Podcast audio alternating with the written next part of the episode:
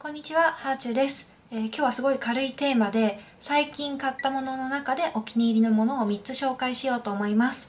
で、まず1つ目はこちらです。これはスマホの卓上スタンドで、スマホで Kindle 本読むときとか、ちょっとネットサーフィンするときとかに、ここにスマホを最近は置くようにしてます。そうするとね、目の位置が高くなるので姿勢も良くなるんですね。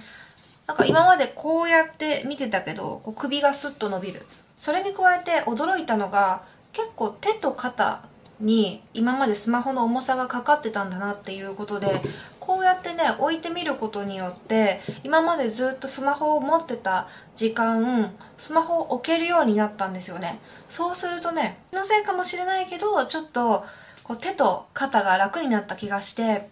今まで手と肩でスマホの重みを支えてたんだなって思いました。特にちょっと重めのケースを使っている方とかは知らず知らずのうちに手に負担をかけてるかもしれないので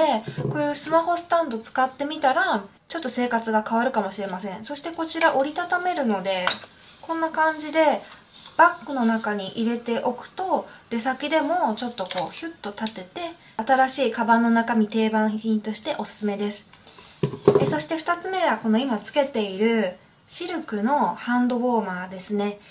これは私は手の肌荒れを防ぐために買いました。ハンドクリーム塗った後にしばらくこれをつけて家事とかすることでなんとなく肌がしっとりする気がします。ただ医学的な観点で言うとこういうものって効果はないみたいな。あの例えばクリーム塗った後に何かすることによって保湿力が変わるっていうことは基本的にないし温活って言葉を使う人がいるけど子宮を温めるみたいな言葉ってこう偽医学の中では定番らしくって、まあ、子宮は臓器だから温まりませんっていうことがこの間ね読んだ医学の本には書いてあって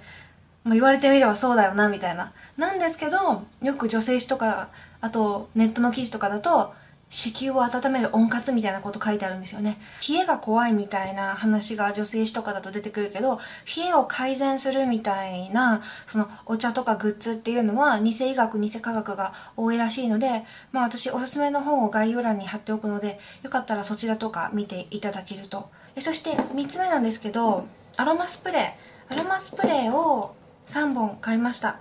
これ3本で1000円っていうお試し価格ですごいお得だなと思って買ったんですけどユーカリの香りにハマっててユーカリの香りを楽天でいろいろ探しててこれを見つけてこれが欲しかったんです。このペパーミントとユーカリの香りをどうするかというともちろんねあの気分転換にこんな感じで肌につけてもいいと思うんですけど私はマスクにこうシュッとつけて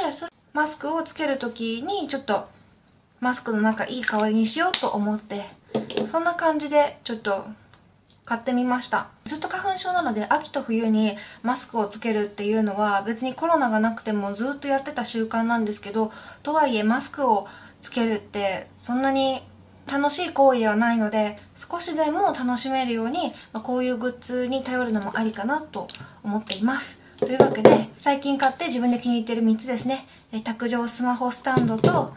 手のハンドウォーマーとアロマスプレーでした。今日はこんな感じで。ではではまた。